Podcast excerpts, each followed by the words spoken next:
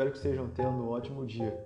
Meu nome é Ranieri Andrei, eu curso bacharelado em Letras no Polo da Uninter em Itajubá, Minas Gerais, no Instituto Livre Ofício.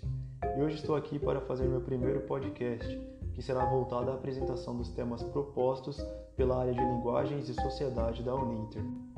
Hoje eu vou falar um pouco sobre a grande importância das mulheres que marcaram a história da cidade na qual eu nasci e resido, que é Campinas, São Paulo.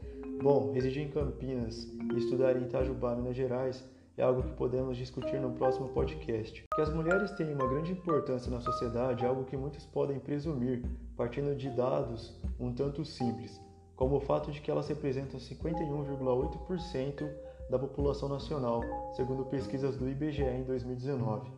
E elas também estão em diversos setores do mercado de trabalho, assumindo cada vez mais posições de destaque em diversos segmentos. Mas vou trazer o foco dessa nossa conversa para uma área que eu diria ser de maior importância para qualquer grupo social conseguir aumentar sua representatividade, espaço e força de decisão na sociedade. E essa área é a política. Desde a criação da Câmara Municipal de Campinas, apenas 18 mulheres conquistaram a legislatura até hoje. E atualmente estamos na legislatura com a maior quantidade de mulheres na história de Campinas, quatro vereadoras assumiram essa próxima legislatura que vai de 2021 a 2024. Como o tempo é curto, não poderei falar aqui de todas essas vereadoras, mas não seria possível deixar de falar sobre a mulher que estreou a participação feminina na atividade legislativa campineira. Seu nome é Vera Pinto Teles. Essa primeira e grande legisladora que iniciou suas atividades em 1948 como suplente, isso logo na reabertura da Câmara Municipal. E você deve se perguntar, mas a câmera já fechou por algum momento? A resposta é sim. Isso foi durante o período antidemocrático do Estado Novo, que foi de 1937 a 1945. Nascida às 21h30 do dia 16 de agosto de 1911, Vera enfrentou pobreza e uma vida muito dura. Ela foi criada para ser uma mulher do lar. Sendo a mais velha entre seus quatro irmãos, ela cuidou de casa por muito tempo principalmente após o falecimento de sua mãe, quando Vera tinha 15 anos. E com apenas 16 anos, Vera se casou. Ela engravidou ainda jovem e perdeu três filhas durante o parto, de gestações individuais.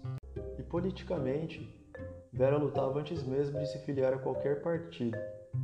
Buscando democracia e igualdade, Vera iniciou suas atividades compartilhando da indignação de seu pai, que experimentou o desemprego durante a Primeira Guerra Mundial, época em que não havia direitos trabalhistas, tempo em que grevistas apanhavam até mesmo da polícia e de seus patrões para que voltassem aos trabalhos.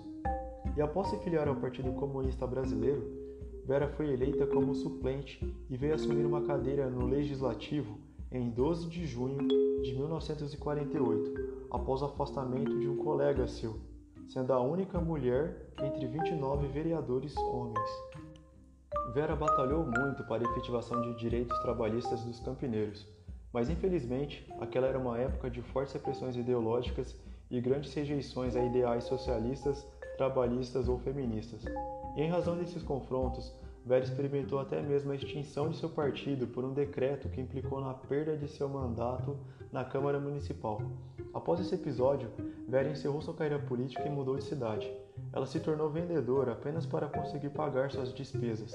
E após enfrentar dificuldades também em sua velhice, em 14 de setembro de 1973, com 63 anos, Vera veio a falecer por leucemia. Muito tempo depois, apenas no ano de 2003, Vera foi homenageada pela prefeita na época, a senhora Isalene Tiene, que criou uma praça com o nome de Vera. Mas eu considero uma verdadeira homenagem aquela prestada por Wagner Paulo dos Santos, com a criação de um livreto contando a história de Vera Pinto Teles, que veio a ser a principal fonte de consulta deste podcast.